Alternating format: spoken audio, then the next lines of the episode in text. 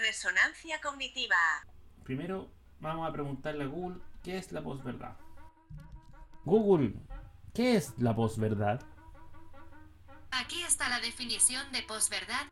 Información o afirmación en la que los datos objetivos tienen menos importancia para el público que las opiniones y emociones que suscita. Y ahí Bolsonaro, hace unos meses atrás, decía que si a él le daba el coronavirus no iba a tener síntomas porque por su pasado como deportista y que lo iba a sentir como una simple gripecita. Lo llamó una fantasía cuando se estaba sabiendo que era una pandemia. Jair Bolsonaro está tomando hidroxicloroquina y según él ya se está mejorando. O sea, el remedio milagroso es como el cacho del camagüeto, hombre. Usted nos contó también de que su, su padre usaba el cacho de camagüeto. Ah, no, mi marido. Su marido. Sí. Ese era que él lo raspaba eso cuando. para el hueso. po. Porque él me. Hacía ese parche, le digo yo, que él después que ponía el hueso a la persona, cuando estaba quebrado. Entonces él cuando estaba quebrado le ponía el hueso, le ponía todos los huesitos. Y su marido usaba el, el cacho camagüeto. Sí, ese usaba el cacho camagüeto. Ya. En ese le ponía el cacho camagüeto raspado. Entonces eso es lo que pasa, porque tenemos a un presidente o a varios presidentes promocionando productos que ya dijeron que ya la, híjole, la OMS, que es la máxima organización, bueno, es la máxima autoridad en salud a nivel mundial, y un presidente que no tiene estudios de salud, hasta donde yo sé, que es un político, va y dice, no, ocupan esto, ¿cachai? Ocupan, ocupan este remedio, ¿por qué? Porque yo creo, porque yo creo, porque yo creo que hace bien. Pero ¿qué es esto?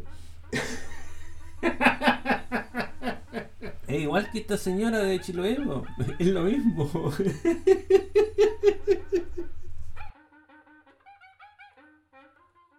poquitito lo dejamos por aquí. Les quiero contar que me he sentido más o menos nomás, más o así que me conseguí esta pastillita que me voy a tomar y vamos a estar mucho mejor. Aquí está. Así que 1, 2, 3, chumpa adentro. Ah, Pasa que me agarré este resfriadiño, esta gripeciña. Ya me estoy sintiendo mucho mejor, así que ya saben, si quieren resultados, pongan las dos luquitas arriba de la mesa. Háganme caso a mí, que soy un hombre deportista, un hombre que sabe lo que habla. Haz como yo. Al menos 25 Sea un personas campeón. han sido linchadas y docenas han resultado heridas en ataques colectivos en la India en los últimos tres meses debido a la fake news de que se están secuestrando niños. El término post-truth, o sea, post-verdad, en inglés, se usó por primera vez en 1992 en un artículo publicado en la revista The Nation y se refería al escándalo Irán contra y la guerra del Golfo Pérsico. Y en español se ocupó por primera vez el año 2003 en un libro. Entonces, este tema de la posverdad es, es, es básicamente un problema del siglo XXI. De este siglo, la palabra misma, la palabra nació para escribir algo que a lo mejor nació también junto con la palabra. ¿Qué otra cosa pasa con la posverdad que yo encuentro que es súper peligroso y está en las manos de todos? Y me refiero en particular a la funa. Yo encuentro peligroso el tema de la funa porque entre todos los casos que seguro que son verdad, seguro que ocurrieron, y las funas son, son en el fondo nacen desde una rabia por la injusticia del sistema que, en el que estamos, en que no se hace justicia, no se hace justicia. Entre todas esas funas que en el fondo están justificadas, yo, yo creo que va a pasar, o quizás ya ha pasado, que va a haber alguien que le que, ah, va a haber alguien que está siendo injustamente acusado de algo que no hizo. Y esto tiene que ver con el tema de la posverdad, porque las personas que están repitiendo y repitiendo las las funas no digo que todas, pero muchas no van a averiguar nada de lo que está detrás de eso. Muchas personas de las que van a repetir un, un mensaje de funa no van a averiguar de dónde viene el tema, de, de quién es la persona, ¿no? y se- solamente van a repetir el mensaje. Yo creo que ahí está el peligro, porque no, no buscar las fuentes de la información, no buscar el origen. El problema es que estamos en- justamente en la era de la posverdad, cuando la información, incluso en su origen, puede ser adulterado. Vamos eh, de inmediato a dejar el despacho usted ahí por declaraciones, escuchemos. a nada ni a nadie que está dispuesto a usar la violencia y la delincuencia sin ningún límite, incluso cuando significa pérdidas de vidas humanas, que está dispuesto a quemar nuestros hospitales, nuestras estaciones del metro, nuestros supermercados, con el único propósito de producir el mayor daño posible a todos los chilenos. Ellos están en guerra contra todos los chilenos de buena voluntad que queremos vivir en democracia, con libertad y en paz. Frente a esta situación, el general Iturriaga, que está a cargo de este estado de emergencia, ha podido disponer de 9.500 hombres.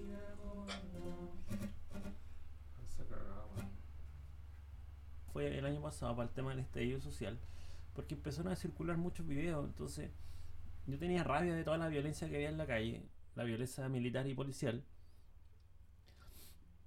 Y me daba rabia ver cómo le pegaban a la gente, porque cómo se veía como que hubieran matado a la gente en la calle y, no sé, se veían unas cosas que en ese momento yo me sentí súper afectado por esos videos. Entonces lo empecé a, repetir, a, lo compartir por Facebook. Se veía como que una camioneta de carabineros tiraba una bomba molotov a, a un negocio. Para mí era una prueba así más que, más que clara, con el puro video. Y yo no, busqué más, pues, no averigüé más, pero resultó que como a la semana después apareció otro video que mostraba que la bomba molotov había rebotado en el techo del vehículo carabinero y había llegado a la, tienda y ahí se veía súper claro cómo rebotaba la botella. Y después de haber visto esos dos videos, yo no me quedo convencido de ninguno de los dos, po, porque no creo ahora, no creo, no creo en ninguna de las dos. po. Entonces eso te genera ese problema, eso es lo que pasa, porque uno de los dos videos puede haber sido trucado, podría haber sido trucado, entonces ya no... Eso quería contarles que ahora estoy cambiando la forma de hacer el podcast. Ya no, ahora va a durar más, porque obviamente porque tengo más tiempo para hablarlo y porque voy a pensar que la persona que está escuchando le interesa lo que estoy hablando. Esta es la otra canción, la canción de Manu Chao, mentira. Vuelan de conversación en conversación, de grupo en grupo, y en los peores casos han desembocado en linchamientos a manos de quienes aplican su contra convertidos en sospechosos gracias a un bulo. Las agresiones colectivas originadas por rumores de supuestos raptos de niños han dejado al menos 14 muertos desde mayo en 10 estados indios. Buena en el país, ¿no? no es buena en general. O para la mayoría de las personas la educación no fue buena. Y a veces pareciera pareciera que eh, el tema de mantener a la gente con mala educación, el tema de, la- de- que no haya una buena educación, pareciera que fuera hecho ex profeso por el Estado para así tener gente que pueda ser fácilmente manipulable. O sea, es fácil llegar a una conclusión así, pero al, yo estar diciéndolo también estoy cayendo en, en una, en una interpretación. ¿no? Que uno lo piensa, no, no, tiene, no, no es tan, tan descabellado pensar gente- los que están en el poder lo que quieren es seguir, seguir en eso.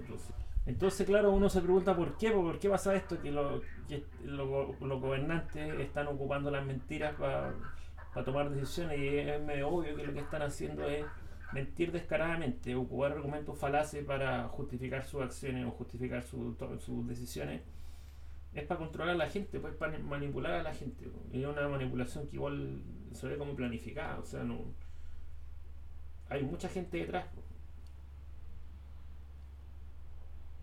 Entonces nosotros tenemos que protegernos de eso, protegernos de la manipulación del, de tenemos que protegernos de la manipulación de los medios, tener criterio, ocupar el criterio, pensar, oye, ¿será verdad esta cuestión que están escribiendo?